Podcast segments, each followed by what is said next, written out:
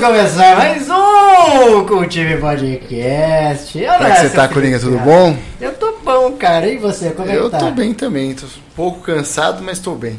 Eu passei por um fim de semana meio complicado, viu?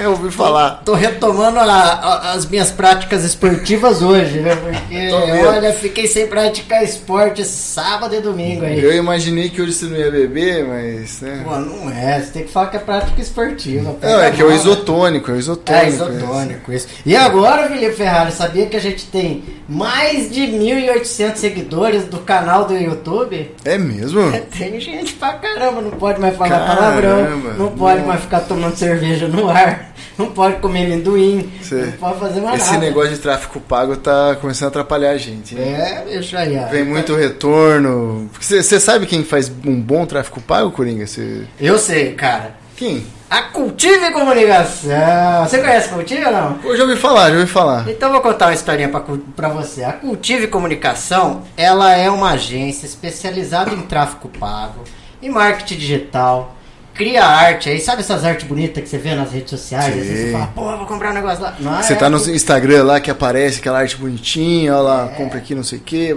Parece, ah, clica aqui. É, é a Cultive que faz, é. Que legal, Pô, muito faz massa. tudo isso, tem ainda um estúdio de fotografia. Isso você Ah, conhece, isso eu não conheço. Que aqui na Cultive você pode alugar o o estúdio fotográfico. Se você é um fotógrafo autônomo que faz só externas e não tem como fazer fotos de estúdio, você vai perder cliente? Não, você não vai perder. Você vem aqui na Cultive, entra em contato no nosso Instagram e você pode locar o seu estúdio fotográfico aqui com a gente, com três tochas de flash, fundo branco, fundo preto, chroma key, tudo que, que tem direito a, a os radio flashes, Olha que chique, Fica- Rádio Flash, né? Rádio Flash Universal, você pode usar Canon, Nikon, é completo o estúdio, só entrar em contato aqui com a gente. É, e você pode ter um, um endereço do, é, comercial aí também, pode utilizar o espaço, é bem bacana, viu galera? E preço baratinho, baratinho mesmo.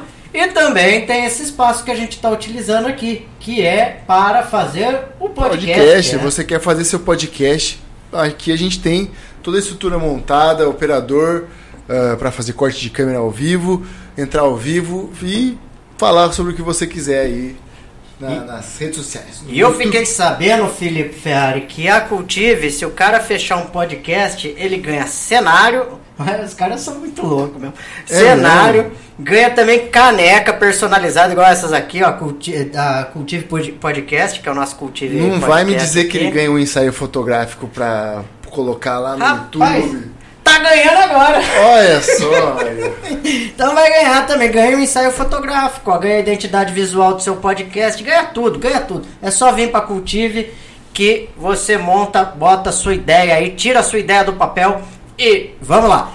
Antes da gente anunciar o nosso convidado especial de hoje aí da noite, da tarde noite do Happy Hour de hoje, nós temos aí, ó, galera, é o seguinte, tá? Nós vamos ter uma promoção, nem sei se é promoção, pega aí, Felipe, que não tá aparecendo a câmera ali. Quem assistiu o próximo programa que nós vamos anunciar no final do programa, vou anunciar agora aqui, dar o spoiler, é o, o ator, o Jefferson Lopes, tá? Semana que vem vai estar aqui, é o cara fenomenal, é o homem da meia-noite, vai estar aqui.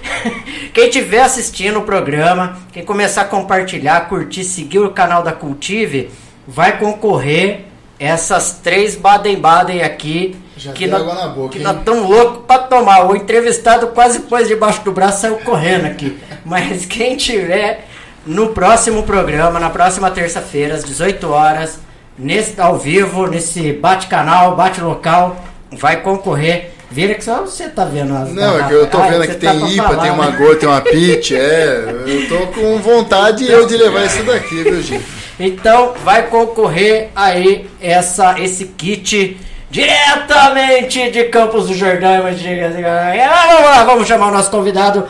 E hoje estamos aqui com quem, com quem, com quem? Nada mais, quem? nada menos. Seja bem-vindo, Johnny. Boa tarde, meu amigo. Boa tarde, Felipe. Boa tarde, Tudo bem? bom? Johnny, aqui. Que legal você aqui, cara.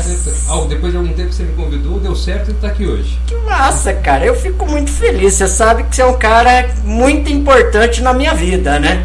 Bom, Eu sei que você, nós nos conhecemos faz tempo, desde que eu te chamava de Carlinhos ainda, né? Depois sua fase de DJ, sua fase de dono de bar, né? muitas conversas de cultura, um tanto de política. Né? Que bom saber que faz parte que eu sou importante, porque gosto muito de você. Felipe, eu me lembro da loja de algumas vezes. Depois você um tempo fora de Rio Claro. É, na, na verdade eu fiquei. Uh, Ô Johnny, só dá um, faz um favorzinho, puxa, dá uma mexidinha no seu cabo aí, do, do seu não, do microfone mesmo. É... Aí? Foi. Ah, Aí, foi, foi. Foi? Boa, boa hora, tava. Eu- Pera aí, pera aí que. Vai falando Vai aí lá, vai lá. no-. Nosso técnico vai. Ah, eu tenho um trauma, né? A tecnologia, eu ponho a mão, vai. Fica à vontade desfaz. você você só vai apaixonar só, viu, Johnny? Eu ponho a mão em tecnologia, ela dá tilt. Impressionante. Sou um cara analógico. Oi. Não mexo mais. Oi, vai. Mantenho distância de você. Eu, na verdade, cara, eu fiquei um tempo. f- não fora, eu fiquei em Rio Claro, mas eu trabalhava fora, né? Então, praticamente todo, todo fim de semana eu tava. Aí eu parei, filho, aí já A era. vida acontecendo. É, eu, eu- antes da, da agência de viagem, eu viajei muito também, né? Fiquei viajando quase dois anos. Eu, percebi que eu tava ficando longe de Rio Claro. Quando a agência do Banco do Brasil fechou ali perto da Dalva de Oliveira, eu passei, cara, tava tudo cheio de tijolo. Eu falei, meu Deus, há quanto tempo não passo aqui? Mas, ô, ô Johnny, é, depois de todos aí a- os agradecimentos mesmo, ah, tem uma pergunta mais do que clichê que acho que todo mundo faz. Conta aí um pouco quem que é o Johnny. Quem és tu, meu amigo? Rapaz, te dizer que direitinho, direitinho, não sei não, tá? não, eu me considero um mercador de histórias. Alguém me chamou assim uma vez, acho que foi a Vivian Guilherme no, no jornal. E eu gostei do termo, né? O que eu faço é ser um mercador de histórias. Um cara de boa, tranquilo, tenho dois filhos, já, adultos ambos, né? Gosto do que faço, quer vender histórias, livros, discos, CDs, histórias em quadrinhos, camisetas. Gosto de música amplamente. É, você sabe, né, que no começo a gente era mais uma formação mais, mais punk rock. E com o tempo, com maturidade, com entendimento, a gente descobre muito mais, muitas mais variedades de música de qualidade. Mas isso eu, assim, não tem muito.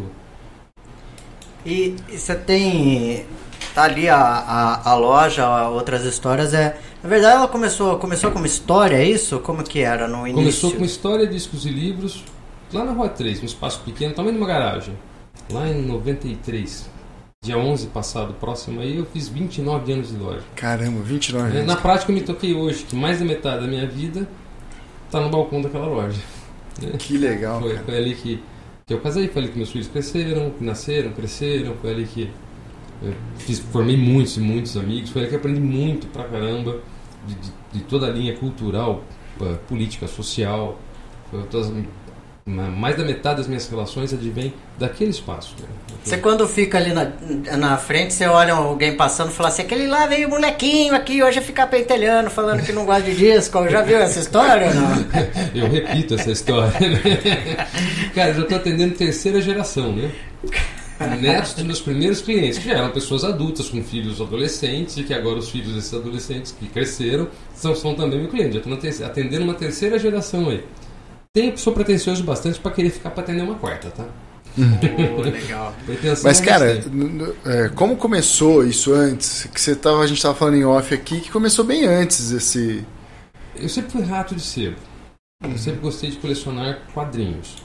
Isso, tô falando bem, bem lá atrás mesmo. Minha primeira coleção de história em quadrinhos foi Turma da Mônica, da editora Abril, do número 1 ao 100. Foi quando eu percebi que eu tinha uma coleção. Que Isso foi lá legal. pelo ano de 82, 83, eu tinha 14, 15 anos, eu percebi que eu tinha uma coleção. Poxa, isso é legal. Não conhecia nem a palavra colecionismo ainda. E- mas eu frequentava outros sebos. Aí, com, com o tempo, fui descobrindo que Campinas tinha muitos sebos. Eu pegava, eu não trabalhava de sábado na ocasião, já garoto a gente já trabalhava, né? Trabalhava em autopeças, em peças de, de máquina e lavar roupa. Aí tinha um ônibus que saía de Rio Claro às seis eh, um trem, 6 e 9 da manhã para Campinas. Chegava certinho lá, umas 10 para as 8, 8 horas. Era tempo de descer do trem, pá, tomar um café na primeira padaria do, da esquina e correr para os sebos do centro de Campinas. E aí que eu vi, descobri que, poxa, É legal isso, né? Você não tem dinheiro, você troca uma coisa por outra. Já li essa história, vou tentar pegar uma outra história, isso vai entrar como parte de pagamento. Vou- Anos depois eu, recebi algumas frases que eu uso até hoje, né? Um sebo de discos livres é um lugar onde você vai procurando alguma coisa que muitas vezes você não acha e, no entanto, descobre outras que você não fazia a menor ideia que existiam. Essa segunda legal. parte me fascinou. Que legal. E isso acontece até hoje na loja, quando, quando eu compro coleções, bibliotecas, as pessoas trazem, eu vou à casa das pessoas comprar. Você fala, mas pô, diabos, nunca ouvi falar dessa edição, nunca ouvi falar dessa tradução de livro, ou essa edição de quadrinho, ou esse disco, nunca vi fazer. Mas eles lançaram um disco junto, né? Assim, cantor A com cantor B fizeram um trabalho junto. Ah, ficou esquecido na gravadora, só teve uma edição e, e você acaba descobrindo. E aí eu sempre gostei disso. Como o meu, acesso era menor, eu, claro, numa cidade menor e tal, eu, eu passei a, a frequentar Campinas. Passei a trabalhar, tive uma banca. Tive uma banca de revista, que gostava tanto da coisa que, pô, isso pode ser um bom negócio. Infelizmente, como fui fazer tiro de guerra, fui selecionado para tiro de guerra, tornou-se inviável ter a banca. Uhum. Aí eu fechei, vendi a banca e fui trabalhar na, na distribuidora da editora Abril Rio Claro. Que legal. Uau. Isso também aumentou bem meu conhecimento. E a parte comercial e a parte. A observação da parte editorial e a, e a, e a parte prática comercial de, de publicações. Isso em Foi- que ano? Isso em 87. 87. 87. Porra. Tava novinho, tava bem novo. Você tava na Terra já ou não? É, eu tinha, devia estar nascendo. Ah, tá, eu tava, Estava no processo. Se fosse final de 87, eu tava nascendo. Foi, foi no final de 87. Aí, ó, Aí. tá vendo? No final do tiro, eu, antes de terminar o tiro, eu fui trabalhar na distribuidora. Que massa. E isso eh, te deu todo o know-how depois pra, pra abrir a... Bom, primeiro que isso me deu um acesso a tudo que era quadrinho da editora Abril. Que legal. É, não que eu comprasse, não que eu recebesse, mas eu Mas- tinha mas- acesso a ler. Você que era apaixonado, né? Eu tinha Devia ser... E, e peguei um processo bacana das histórias em quadrinho, que é a parte que eu mais gosto, que é a parte que eu, mais antiga que eu carrego comigo, né? É, que foi uma, foi uma fase dos quadrinhos um pouco mais adultos. A editora Abril começou a trabalhar umas edições um pouco mais luxuosas, né? Que foi uma nova fase de quadrinhos. Porque você tem a era de ouro dos quadrinhos lá nos anos 30, você tem a era de prata nos anos 50, a era de bronze nos anos 70, e depois ela estava numa certa crise editorial. Uhum. E isso nos anos 80, com algumas edições determin- marcantes mesmo, tipo Batman, Cavaleiro das Trevas, do Frank Miller, deu um up no, no mercado, mas também mas porque ela tinha uma, uma linguagem menos infantil, deixou de ser um gibizinho para crianças para ser uma história, uma novela gráfica, como cunhou lá atrás Bill Eisner, uma novela gráfica, era uma história com desenhos. Né? Uhum. E um pouco mais adulto, um pouco mais pesado, em edições mais bonitas, papel couché, mais cores, formato americano, mais bem trabalhado, E que foi direcionado mesmo pra esse público mais, mais adulto, mais adulto. mais Né? direcionado. Porra. Na época, acho que em 1989, a editora Abril tinha um projeto chamado Hot Comics, Hot Banca. Eram bancas que recebiam um selo, bancas de revista mesmo, do jornal, revista, Contigo, Placar, Veja, né, Estadão, a Folha. Mas elas recebiam um selo em que aquela banca era uma banca que dava uma atenção especial aos quadrinhos. O projeto original da editora Abril era uma banca a cada 200 mil habitantes. Rio Claro tinha 165 mil habitantes. Uhum. Tinha três Hot Banca. Caramba. Isso porque eu sou chato. não, a gente ia lá e ia convencer o jornaleiro. Ó, faz favor, presta atenção nisso aqui. Tem direcionados públicos, isso é diferenciado. Isso. E acho que a partir dali que a coisa começou a dar fruto, de eu entender que. de eu perceber que tinha mercado para trabalhar nisso. Antes da gente continuar na sua história, eu queria eh, fazer uma pergunta que eu sempre gosto de fazer ah, essas, essas perguntinhas assim. Como que foi pra você ver leis lá de 80 e pouco, ó, as histórias em quadrinhos, até as de hoje agora? Porque agora deve ser tudo formato digital, não sei ainda. Te- ainda tem o... Tem muito, tem muita Tem bastante? Tem, E muito como sorte. foi essa evolução de você ver assim? E, e que era que a gente está agora? Voltou para uma era legal? Porque eu sou totalmente. né, eu, só, vejo Peppa Pig, só é o que eu, que eu consumo. É, não só como para o quadrinho, mas para as outras formas de expressão cultural, a produção está muito grande. É, Barateou-se fazer um, um, um artigo cultural, um- uma atividade cultural, música, filme, podcast, né? Ele tem um custo menor, é, é mais acessível às pessoas. E as pessoas têm que expressar, bom, mal, ruim, que eu concorde ou não, mas elas têm que expressar. Uhum. Isso acontece também com o quadrinho. É, uma história recente, né? O, a série 1899 da Netflix está sendo acusada de plágio por uma autora brasileira de um quadrinho chamado Black Science. Uhum. Que eu não conhecia este quadrinho. Óbvio, sendo notícia, eu vou atrás. Esse é um quadrinho que foi lançado por Catarse. Ela primeiro juntou as pessoas apoiando ela para lançar esse quadrinho. Que legal. E ela não colocou isso num grande circuito comercial, ela colocou isso no seu, na sua própria página pessoal para venda. Além das pessoas que apoiaram e receberam primeiramente esse quadrinho, coisa de dois, três anos atrás. É, esse tipo de acesso a tecnologia permitiu.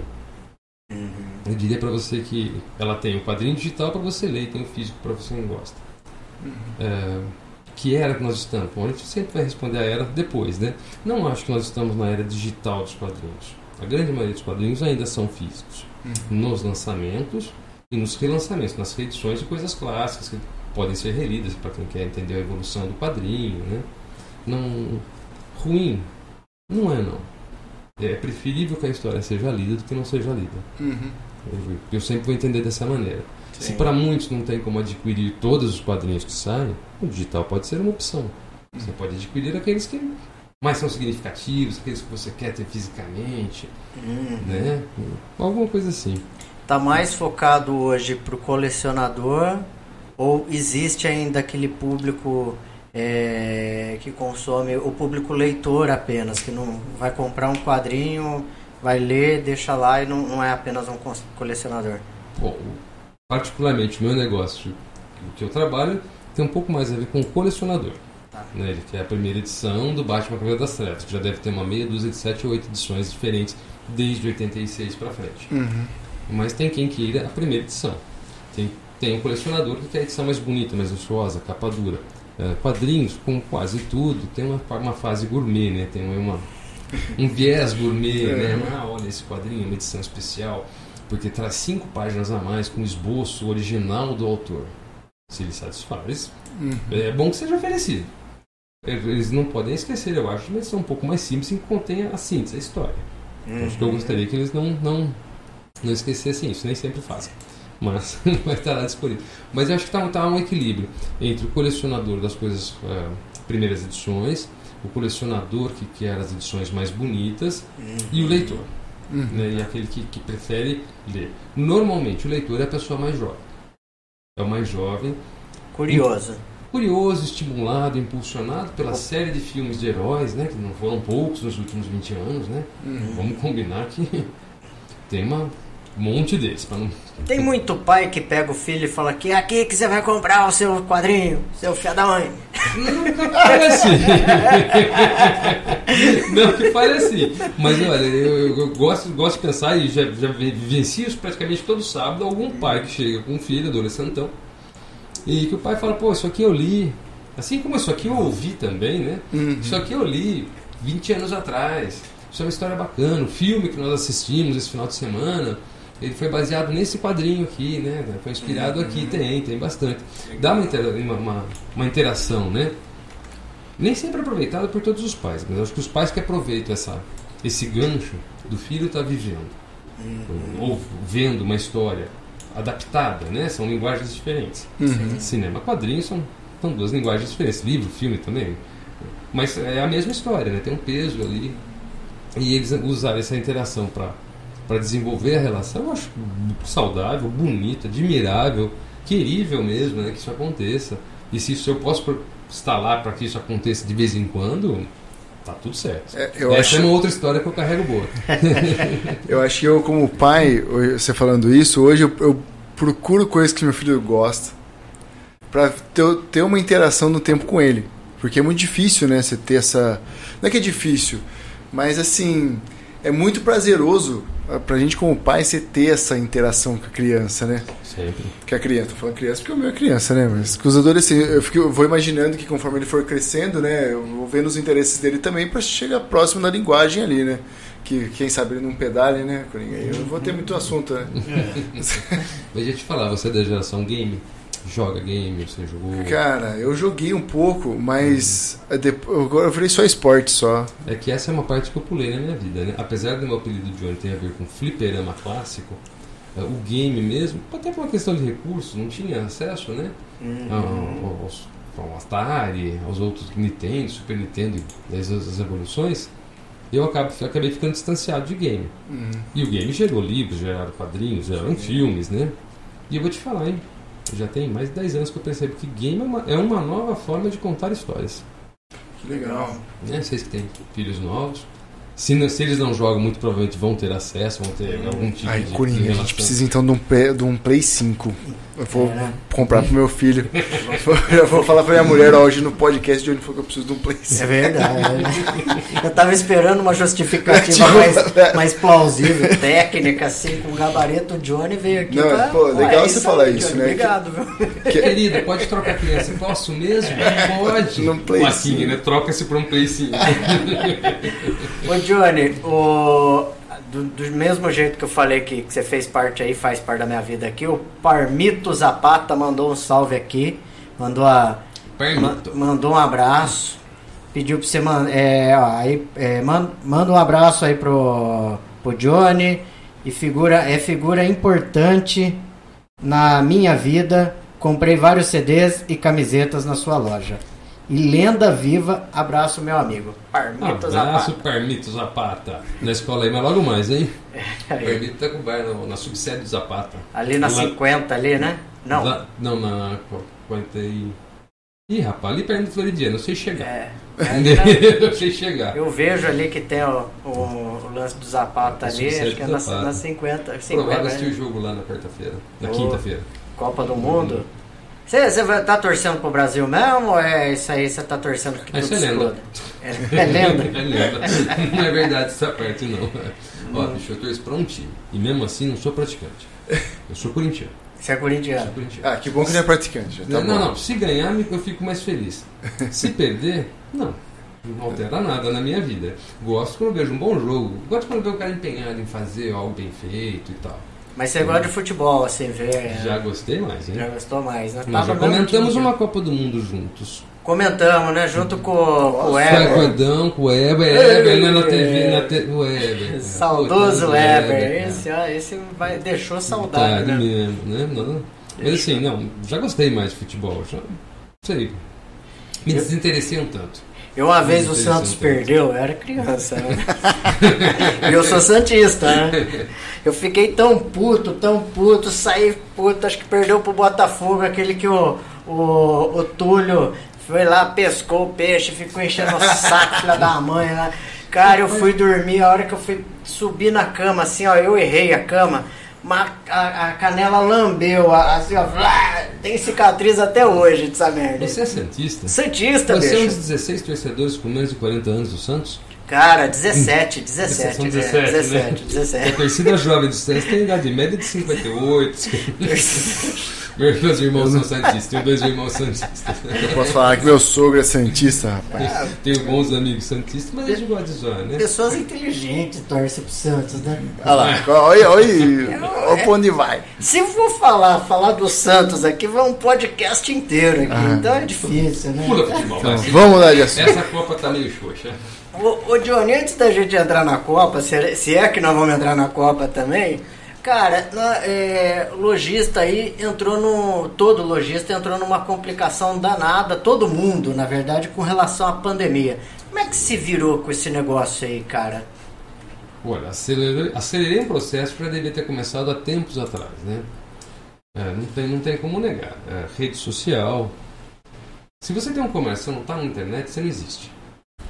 Exatamente. Ainda que eu não tenha um site próprio, e, e penso se, se compensa realmente, dados os custos de burocracia e a segurança que você tem que oferecer, individualmente é mais difícil, né? Você atuar em marketplace, você atuar com Instagram, com WhatsApp Business, Facebook, é, pode ser realmente uma boa vantagem para quem tem um pequeno negócio, né? Pode ser vantajoso, pode ser ágil. O que fizemos foi isso. Eu fiquei os 15 primeiros dias da pandemia fechado. Como muita gente, temeroso de como seria, o que queria acontecer, né? As imagens que a gente tinha eram aquelas da Itália, bastante tristes, né? De, idosos falecendo, eh, sem perspectiva do que fazer. Eu tenho a vantagem técnica, eu moro perto da, perto da loja, né? Passei a operar o WhatsApp. Eu não tinha nem mesmo o WhatsApp da loja. Caramba. Não tinha. Catei um celular, catei um chip, montei o WhatsApp da loja, botei, montei o Instagram da loja, fomos pro Facebook, já tinha página, tinha o perfil da loja além do meu pessoal. A loja acaba sendo bastante pessoal, né? Assim, até que meu apelido ficou de Oni outras histórias. Uhum. Mas vamos usar isso, né? É o que tem, vamos usar isso, né? Desenvolvemos um delivery, na ocasião para entrega, contratinho com o correio para, para envios, né? Pouca coisa mais barata, mas temos vantagens técnicas e operacionais. É, essa foi a operação que, que, que fizemos naqueles primeiros 60 dias que fomos fechados. Ao todo fomos fechados 150, 154 ou 155 dias, não me lembro bem. Mas mesmo quando aberto, as pessoas ainda temiam ir e circular, né? O uhum. delivery ajudou bastante. as páginas de Facebook, página de colecionadores de, de, discos ou de CDs ou de, de quadrinhos, de, mais exclusivamente quadrinhos mangás, né? Que domina a parte dos quadrinhos no mundo. Uhum. Atuamos um tanto. Foi, foi o foi o caminho que levamos, não só eu, né, não só a outras histórias, mas muitas lojas fizeram isso e, e passamos, sobrevivemos, bem até, não vou reclamar não, o atual Marketplace tem suas vantagens, desvantagens. Uhum. Mas... E agora continua o Marketplace, continua... Continuamos trabalhando, continuamos trabalhando em, em plataformas. Eu acho que uh, deu, a pandemia deu um, um boom, um salto bom nessa de venda para internet, Assim, pelo menos a população ficou mais familiarizada com isso, né? Acho que o pessoal agora tá, tem costume mais de comprar as coisas por. Internet. Acelerou um processo que era inevitável. Uhum. Acho que a pandemia só tornou o processo mais rápido, abrangente, as pessoas se viraram mais. E diante da necessidade surgem soluções, né? Uhum. Esse, acho que esse foi o processo. Mas o contrário também é verdade. Passada a pandemia, o que tem de evento, o que está tendo de evento, é, no geral, eles localizam música, comida, bebida e na, e na órbita dele o comércio. Uhum. Né? Eu já fiz três feiras de vinil. Eu fiz quatro feiras de vinil desde o fim da pandemia ano passado. Pô, fala... Todas elas têm público. Todas elas acabam tendo público. Inclusive aí, fala um pouco aí da, da feira de vinil que, que, que é uma, uma ação sua, né? Um, Não sozinho, mas sim. Idealizado por você, tal, tem um pessoal. Conta um pouco pra gente o que, que é a feira. Aí tem que contar um pouquinho antes para voltar a fita. Fica à vontade. Volta a fita. Segunda metade dos anos 90 não teve para ninguém. Tá? CD digital, o CD Compact Disc Laser foi o que vendeu, era o que todo mundo queria. Vantagem técnica. Ele era mais barato de produzir que o vinil. Aí você tinha todo um catálogo de material que era você só encontrava, que estava fora de catálogo, que era difícil de achar. Cansei de trazer vender material importado. O cara chegava, pô, me traz a coleção do Gentle Giant, uma banda de rock progressivo europeia, alemã, se eu não me engano. Não é fácil de ouvir. Deve ter dois discos lançados no Brasil, porque não tem um grande público, mas o cara queria e você tinha. O CD deu essa vantagem. O cara completar todos os Black Sabbath, todos os Yes, Dia Total, ou Exploit, Ramones, né, para todo gênero. Isso foi muito jóia, foi muito bacana. Só que no processo, todo mundo abandonou de repente o vinil para um novo, para o digital. Como se fosse a salvação e a melhor coisa do mundo. Tem suas vantagens, é bom, mas por si só não, não, é, não é tudo, né? É tudo. Aí, algumas pessoas começaram a discutir coisa, coisa que eu não discuto mais, que vocês não me perguntem o que é melhor ou pior, som do vinil, do CD ou MP3. Meu querido, não, não vou discutir isso não. São diferentes, você escolhe o que você melhor lhe agrada, o que for mais prático para você ouvir, porque para ouvir um bom vinil você tem que ter um aparelho mais ou menos, tem que ter uma caixa legalzinha de três vias e também um espaço físico para isso, né?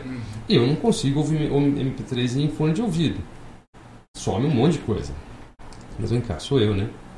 Tem gente que não tem outra opção, então é melhor ser ouvido que não ouvir. Hum, é melhor exatamente. não ouvir. Aí em 2008 eu fui fazer feira de vinil em Campinas, no Espaço, Espaço Convivência. Campinas tem uma feira todo final de semana de, de artesanato. Eu conheço lá. É bem legal, é, bem, é grande, né? É, é, grande, extremamente variado, né?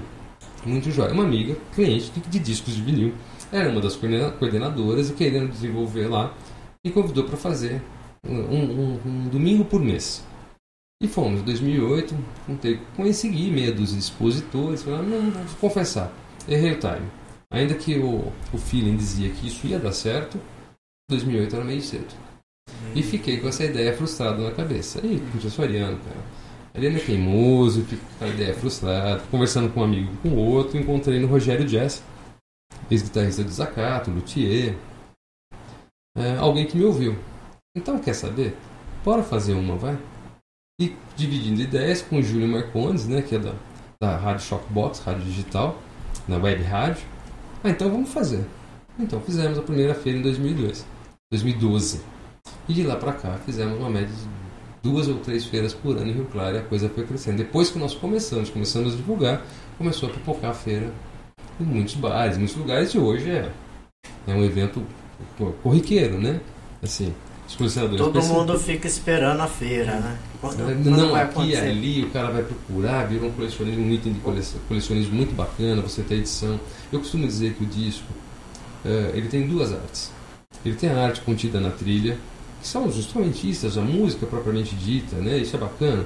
Mas você tem uma arte gráfica, Uhum. que, que é a capa, o encarte, você tem a parte técnica, quem toca com quem, né? quem participa. Nessa faixa tem a participação especial do guitarrista, do baixista, do baterista, diferente da banda. Isso tudo é rico. E, e é meio, meio ritual você chegar em casa, tirar o vinil, botar no toca-disco, né? botar a agulha para tocar. Enquanto tá que começa a tocar a primeira música, você tá fazendo pss, na latinha. é um ritual, né? Ô Johnny, só dá de novo um toquinho nesse cabo aí que ele tá. Eu vou mandar o técnico embora Diz aqui. aí. Aí, aí fechou. Opa, aí piorou. Aí, pera aí. Não, pera aí. Deixa eu ir aí, vamos vem, conversar. É só- é É comigo, é pessoal, eu entendo. Esse cabo aí é. Ele não tá querendo trabalhar hoje, Corinha. A Não, chuvinha hoje- aí tá, Hoje. tá deixando ele. Aqui. Aí, pronto. Deixa eu tirar esse cabo aqui que tá te incomodando. Ô Johnny, Tá e fala um pouquinho de música então, cara, já que você tá falando no, no, no vinil, fala um pouco de você, do que, que você curte, é, o que, que você consome, o que, que você espera lançar, você tem coleção. A gente fica curioso, né, Corinha? Puta vida. Viu, antes de mais nada, antes de você responder essa pergunta do, do Filipe, é dizer que a gente está tá transmitindo pelo YouTube, pelo Facebook e também pelo Instagram. Tem uma galera aqui no Instagram aqui que tá entrando aí. A gente ainda tá com essa falta de, de tecnologia aí, viu, galera? De responder as perguntas do, do Instagram ou então acompanhar a galera aí. Mas um abraço aí pra todo mundo do Instagram que tá assistindo a Aproveita, nós. se aí. você tá no Instagram, vai lá no YouTube que lá você pode interagir com a gente. É só ir no Cultive Podcast, procura lá no YouTube pro Cultive Podcast que você pode mandar aqui a sua pergunta, como o pessoal tá mandando aí. Outro cara que mandou um grande abraço aqui, Johnny, é o André Gama. Boa noite a todos. Ó, mandou aqui, ó. Boa noite a todos. Boa noite a Johnny, grande cara, responsável pela minha formação musical. Grande abraço, espero que possamos ter essas outras histórias na nossa vida. Abraço do Dezão. Abraço, irmão. É isso aí, ó. Aí, ó, falando de música, ó. Metalheiro bom. Metaleiro bom gosto bom. musical. Bom, bom, bom gosto musical. Mas e aí, solta a voz. Qual que é? Como que foi a Qual pergunta, a né? pergunta mesmo? Dá- uma reformulada. Qual é a uma- pergunta? Não, que, você, que a gente tava falando de vinil e tal, e eu queria saber dos seus gostos, né? Do que você gosta, o que você coleciona, o que você curte ouvir, o que você tá esperando sair pra você ter na sua coleção, coisa do seu gosto musical. Olha, bom, como colecionar eu não coleciono mais nada. Nada. Já tive duas ou três vezes coleções. Comecei a minha loja com minha coleção de quadrinhos. Né, o, o- final, assim, aquele processo que eu estava lidando com quadrinhos numa, de uma editora, de uma distribuidora, depois trabalhei numa banca, de, e aí eu fui fazer faculdade. Lá no, na Unimap, naquele governo Collor mar, maldito, né? Que foi eu entrar e cortar o financiamento do câncer estudantil, né? Era o financiamento que tinha na época, não sei se chamava FIES também. Mas era, um- mas era um, um financiamento educacional lá na época eles cortaram. E eu não tinha dinheiro para pagar. Aí eu comecei a vender meus discos e quadrinhos no corredor da Unimap. A Unimap não deixou. Tem comércio lá. Aí eu come- montei a loja para tentar pagar a faculdade. Uhum. Ah, larguei a faculdade. Mas eu comecei com a minha coleção de quadrinhos, que eu tinha muito mais quadrinhos do que outras coisas. Mas tinha lá uns 200, 300 discos, uns, uns livros que eu ganhei de meus irmãos, sempre, sempre fomos leitores em casa, eu e meus irmãos, né? Apesar de pais de baixa escolaridade e tal, de zona rural, né? Nós somos a primeira geração urbana da família. É, montei a loja e gostei mais da loja do que o que eu estava fazendo na faculdade. Né? Ainda fui fazer umas matérias lá para ampliar o conhecimento, mas desisti. E aí foi a primeira vez que eu vendi minha coleção. Com o negócio, eu acabei montando uma outra coleção. Ah, Em 98 eu fui roubado. né? Caramba. É, todo o meu, meu estoque de CD de Natal foi roubado em novembro. Eu tinha acabado de. 96, perdão. 96. Eu tinha montado, mudado para a Rua 6, era na Rua 3, mudei para a Rua 6 e parece que até hoje. Aí você vende de novo para pagar as dívidas, para tocar o barco, né? Aí eu desisti, né? Eu cheguei a montar uma outra coleção e desisti. Eu tenho lá uns tantos discos que me tem um valor emocional, dedicatória de amigos, coisas da adolescência, algumas coisas que eu mas é muito pouco. Na realidade eu tenho tudo que tem na loja. Hoje tem, cá, levo pra casa, põe pra ouvir, dorme lá uma semana, dez dias, duas semanas, chega uma hora que bota tudo pra loja. Né? Não, não, não tem mais. Sobre o que eu gosto de ouvir. Minha, minha formação é, é- é mais punk rock. né? eu, eu vi o começo do punk rock Rio Claro, os malditos de nacionais. E a, a gente vai, vai ouvindo por aí. Vai ouvindo metal. Motorhead eu acho fantástico, né? O Motorhead é algo que todo mundo gosta. O punk, o metaleiro, É verdade. mundo- Motorhead é um ponto de encontro ali. Mas com a abertura da loja e o acesso também, né? Você tem que. Tem, tem que, que nem sempre você tinha acesso, né? Sim. Era rádio, fitinha e disco. Isso que era caro, você como gravava fitinha, fita cassete. Que tá em volta também, né? Sou hoje, né? dessa época também. também volta hoje a fita cassete. É, eu tive acesso a muita coisa musical e a gente tende a, a ser mais flexível, a ouvir Hum. mais coisas. E aprende, eu gosto muito de colecionar frases, né? Você descobre que tem três tipos de música no mundo, não tem mais do que três tipos. Tem a música boa, você reconhece quando você ouve. Tem a música ruim, você também reconhece quando você ouve. E tem a música que você gosta e ninguém tem nada com isso, né?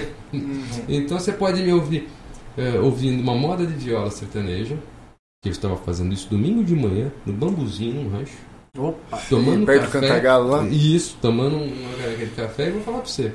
Fantástico, é muito bacana uma moda de viola bem tocada. Uhum. Tem história, tem motivo, tem composição, tem toda uma coisa para além da sonoridade, né? Você pode me ouvir movendo Motorhead às 8 da manhã, quando eu chego na loja para dar uma organizada antes de levantar a porta, você bota o Motorhead para pra dar uma energizada, Pra né? iniciar o dia, não. Para iniciar o dia, vamos começar no tranco, vamos chacoalhar a cabeça, né? E vamos começar no tranco. Tem dia que precisa. Tem dia que precisa. Mas eu ouço MPB, eu ouço jazz, blues, foi uma coisa que eu descobri com a loja, com acesso. Por ter acesso, né? É uma, uma história riquíssima. Aí você tem a música e a parte cultural, a história social do jazz do Eric Hobsbawm. Você lê aquilo, você vê que fala, caramba, não falar outra coisa, por que ninguém escreve uma história social do samba, né? Hum. Agora tem, mas na época não tinha. Agora Que tem. legal. Você ouve samba. Sim, minhas preferências. Se eu tiver que falar assim, limitar três, vai ser sempre punk rock, que é mais do que estilo de música. É uma questão de estado de espírito todo jovem deveria ter, aos, pelo menos dos 13 aos 20 anos. É punk mesmo, tá? Se é que me entenderam. É, punk rock eu gosto muito. Hard rock. Hardão. Black Sabbath. Né? Greta Van Fleet, que é uma banda nova que as pessoas acusam. Acusam, né? Mas eu vi comentários. Ah, eles imitam Led Zeppelin. Pô, o cara cresceu ouvindo Led Zeppelin. Montou uma banda inspirada nisso. É o que ele admira. Você queria que ele tocasse o quê? Axé? MC não sei o quê? É, não, lá, né? lá. Como chama a banda? Eu quero procurar. Greta Van Fleet. Greta Van Fleet. Não é uma banda tão nova, já tem seus 8, 10 anos, assim, mas no começo eu lembro que muita gente falava, Legal. e tem mesmo, tá? Uns acordes de Led Zeppelin, Uhum. um vocal puxado, assim, os arranjos, mesma melodia.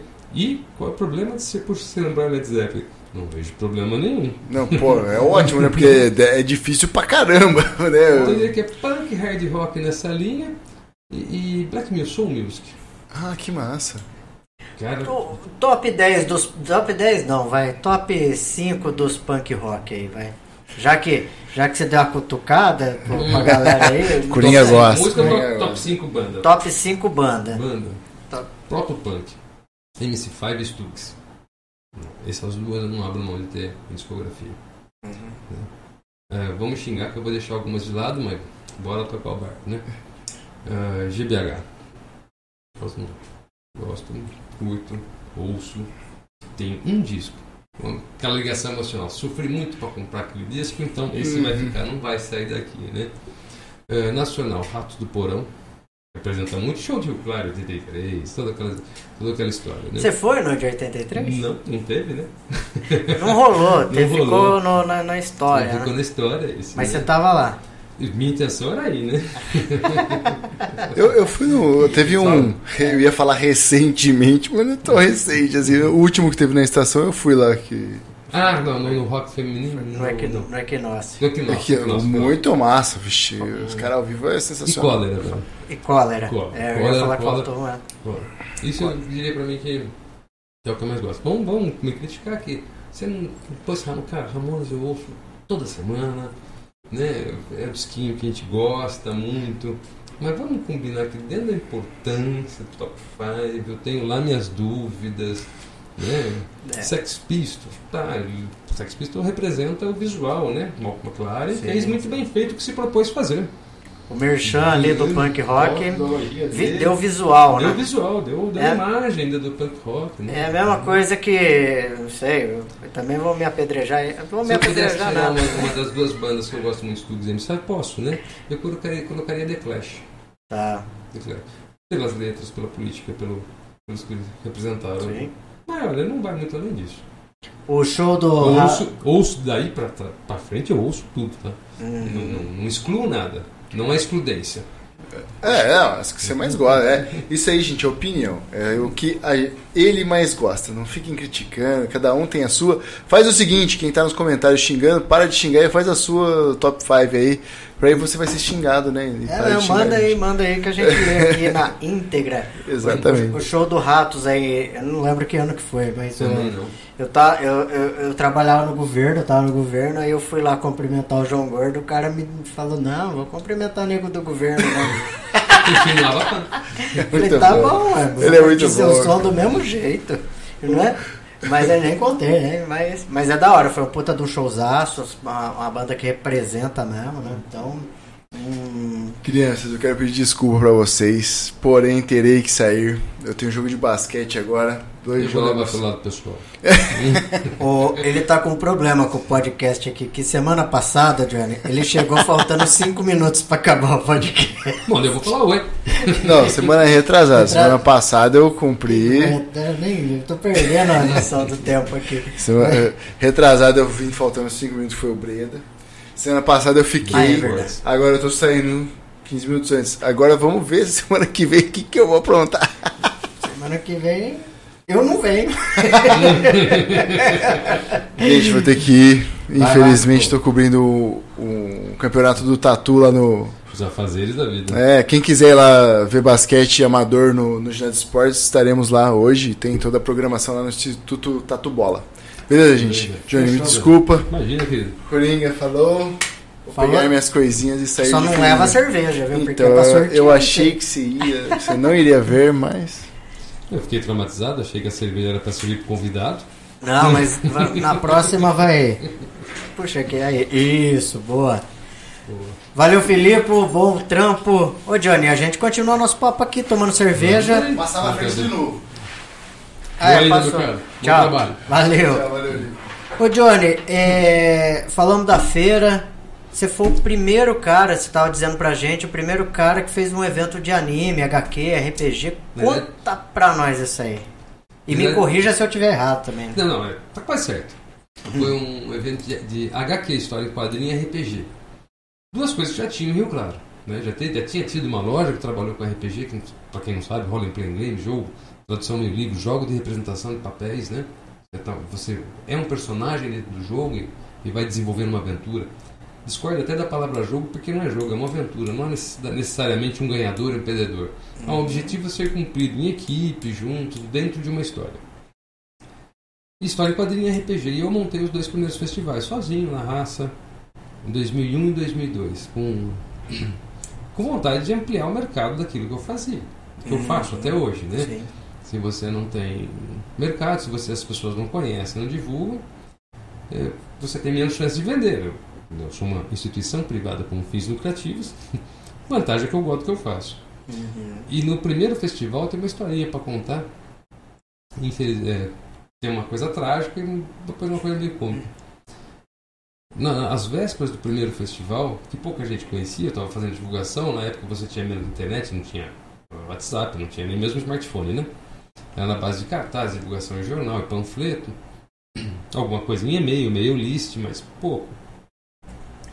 Aconteceu um, um, um crime em Minas Gerais, um assassinato mesmo, numa igreja com símbolos satânicos. E a polícia, isso apareceu na Globo, no Jornal da Globo, coisa de 10 dias antes do evento. E no Jornal da Globo apareceram o, que um dos garotos jogava RPG, que era uma coisa satânica. E mostraram na TV um livrinho que até hoje eu lembro, chama-se Livro, de Nod, que é um romance vampiresco, dentro de, uma das histórias de RPG. É um romance até bem ruimzinho, por sinal. E não é nada mais do que isso, 100% ficcional. E um radialista de Rio Claro no programa, com uma certa audiência, criticou que Rio Claro teria um festival de RPG. Que não poderia ter, onde já se viu ter isso em Rio Claro, né? Isso em 2001, há 21 anos atrás. Rapaz, foi a melhor publicidade que eu poderia ter tido. Me encorajou a fazer o segundo festival no ano seguinte. Muitas famílias e pais iam jogar eu, meio sem saber o que fazer, eu pedi socorro à editora desses livros na época, me mandaram, é, aí pediram para profissionais deles viessem e fizemos uma palestra sobre RPG educação, porque é uma ferramenta educacional também. Como qualquer mídia, você tem filme de terror, filme de comédia, se fosse cinema, né, filme de aventura, o RPG também tem, tem RPG de terror, tem RPG de comédia, tem de aventura. É, é, é muito bacana isso, o próprio RPG. Mas eu me lembro de que foi assim.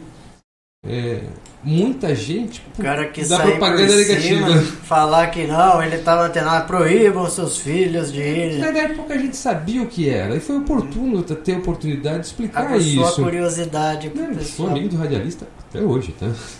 Amigo dele? Sim.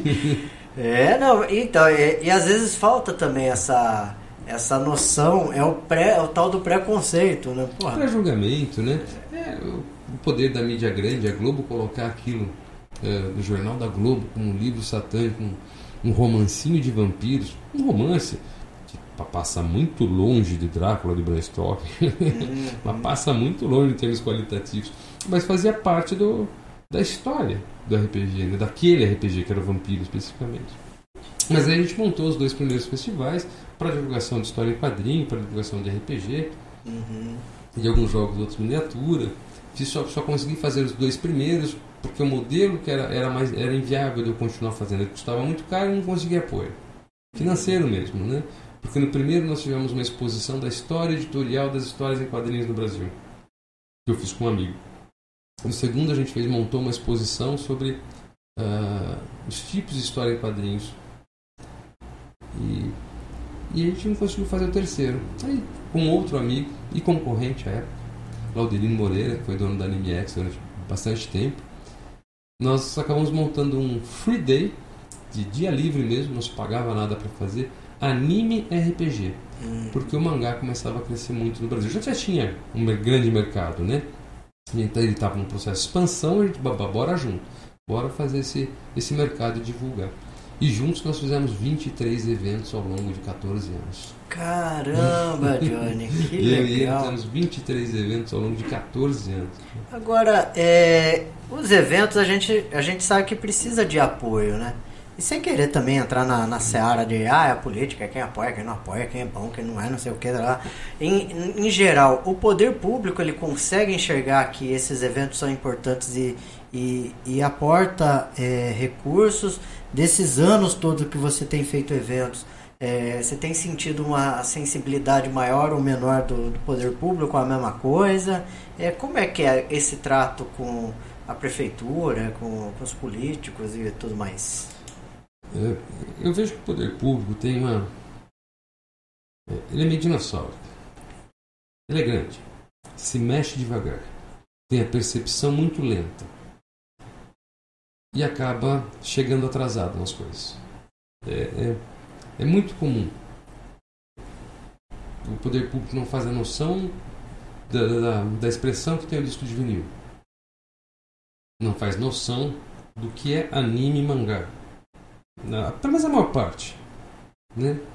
E aí fica muito difícil deles, deles compreenderem e quererem apoiar ou mesmo criticar, tá? Críticas são bem-vindas, desde que fundamentadas. Hum. Né? Desde que com embasadas, com conhecimento. Não. Estamos aí para isso. Né? É, é, mas o poder público é muito lento. Ele demora muito. E aí fica numa relação de que parece que qualquer um que vai fazer um evento desse tipo está pedindo favor. Quando não é verdade. Né? Eu já não faço mais os eventos de quadrinhos. O Laudelino acabou fazendo dois Claro Pop uh, Geek Festival. Acaba sendo uma coisa que parece que estamos pedindo favor, quando na realidade quem faz evento nessa linha uh, são agentes culturais. Disponibilizar a, a, variedade cultural é uma coisa de um agente cultural.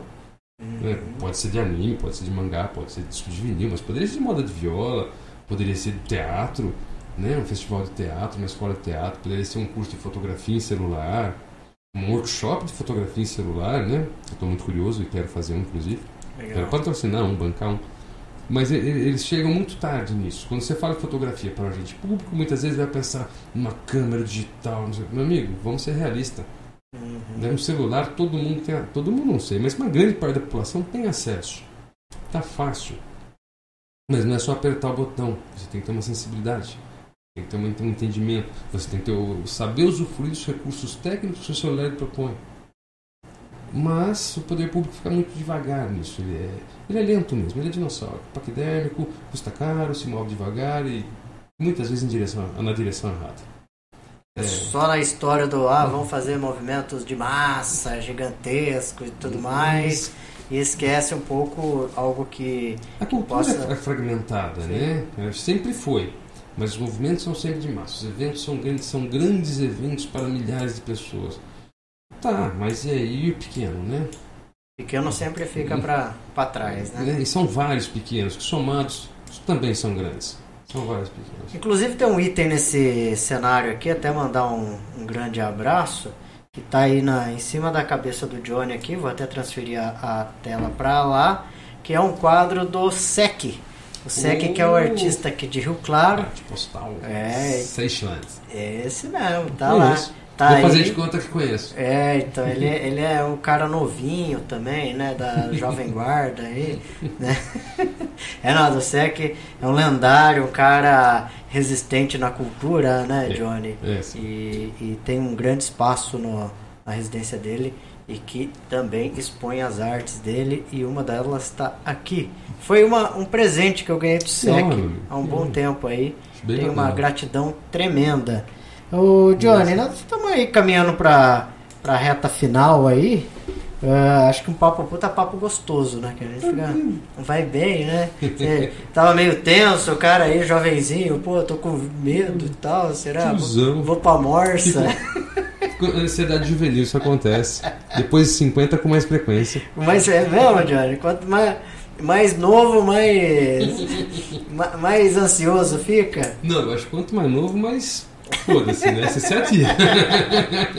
Depois, com um certo tempo, você tem que ficar, peraí, uma postura. Ô, Johnny, agora, é, a, outra história passou aqui, a história, outras histórias e tudo mais, ela mudou a vida de muita gente mesmo, assim, isso é fato. Não, Você acha que não? mudou a minha, mas não, mudar não. Mudar Você acha que as pessoas não. não. indo lá, consumindo livro, consumindo quadrinhos, consumindo música, é, você como referência, que as pessoas têm você como referência, assim, tanto no diálogo, na trocação de ideia, um cara ponderado e tudo é, mais. Naquele campo que nós já estivemos juntos em situações contrárias, é o campo político, uhum. e sendo que política é arte da negociação e não essa coisa partidária maniqueísta que temos hoje, né? Vamos deixar. É, faz parte você da política você conversar, expor, oferecer possibilidades. E explorar as possibilidades é a decisão de cada um. Eu acho que o que outras histórias faz, o que eu faço, né? Ou através de outras histórias, é oferecer possibilidades.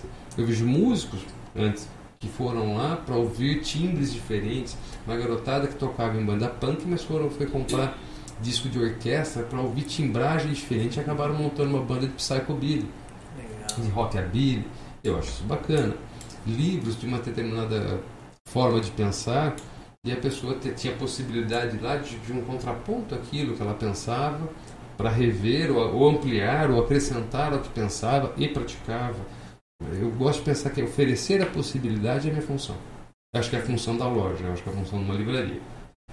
É, e você vai apanhar dos dois lados, porque eu, já há algum tempo atrás eu postei dois livros, um bem à direita, do Olavo de Carvalho, o outro mais à esquerda, do pessoal do Wikileaks, né?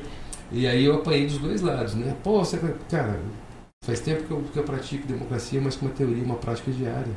E hoje nessa efervescência assim fica difícil você fazer o bom debate, não é?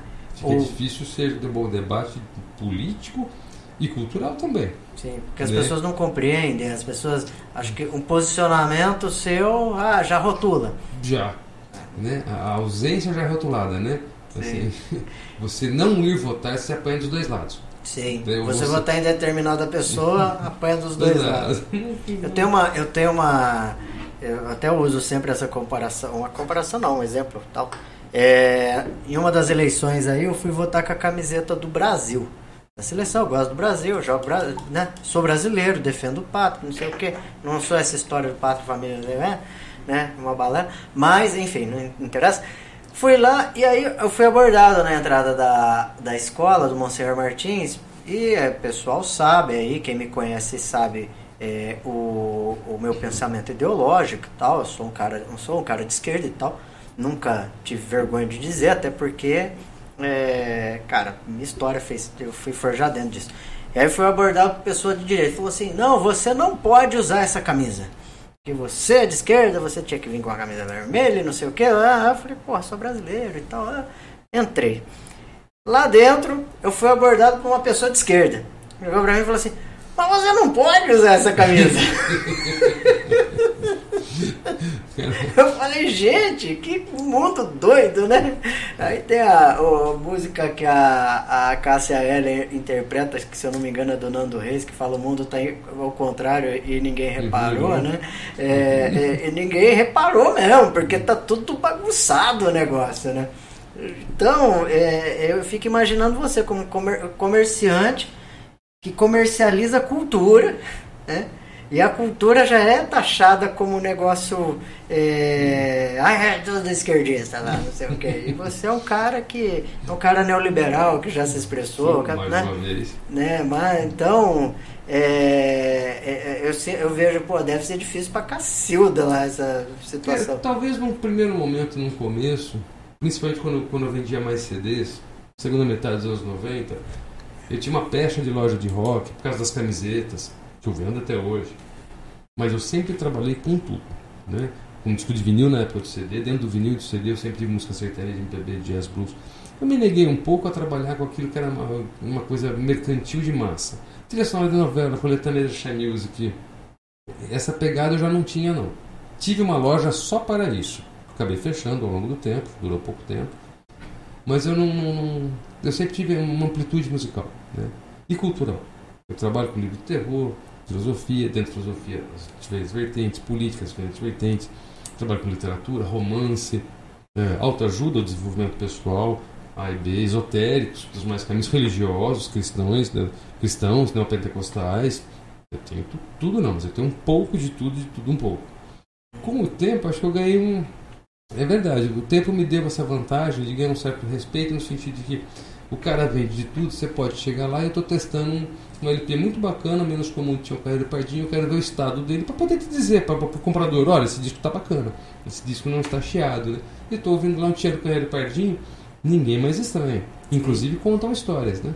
Puxa, essa música, eu lembro do meu avô, isso não é incomum, né? Essa, puxa, esse livro, minha tia gostava muito desse romance, isso não é incomum dentro da loja e eu ganhei esse espaço e eu tento usá-lo da melhor maneira possível. Né? O de, de, tolerância, o de diversidade, o de amplitude. Tudo que puder ampliar, melhor. Tudo que restringir, pior. Vai pela qualidade, vai porque tem um produto que interessa, vai, não vai pela, pelo rótulo. Né? Não vai pelo rótulo, vai, vai, pela variedade, tudo que é diversidade, uma, uma, ampla melhor. É um pouco o que aconteceu aí nesses sete anos de cultivo também, né? Pessoal, a gente, é, além dos marketing digital da vida, a gente também faz o marketing político e a gente, nesses seis anos, atender, nós atendemos é, candidato da esquerda, da direita, do centro, candidato que não tinha posicionamento nenhum. Porque uma coisa é o que eu a minha penso. candidatura. Aí, ó, tá lançado aí. Não interessa se o cara é de direita, esquerda, centro, né, Johnny? Interessa o que, que você vai consumir do cara. Se o produto é bom, se o cara tá externando alguma coisa bacana, se tá te oferecendo algo bom, né? Se tá Sim. te oferecendo aquilo que ele tá vendendo. Não, esse papo de, ah, eu não vou lá porque o cara votou no Zé Mané. Eu não. Tá que eu paro. Esse negócio da gastura, como diria minha avó. Da tristeza, da gastura e da tristeza de saber que caminhamos para isso, né?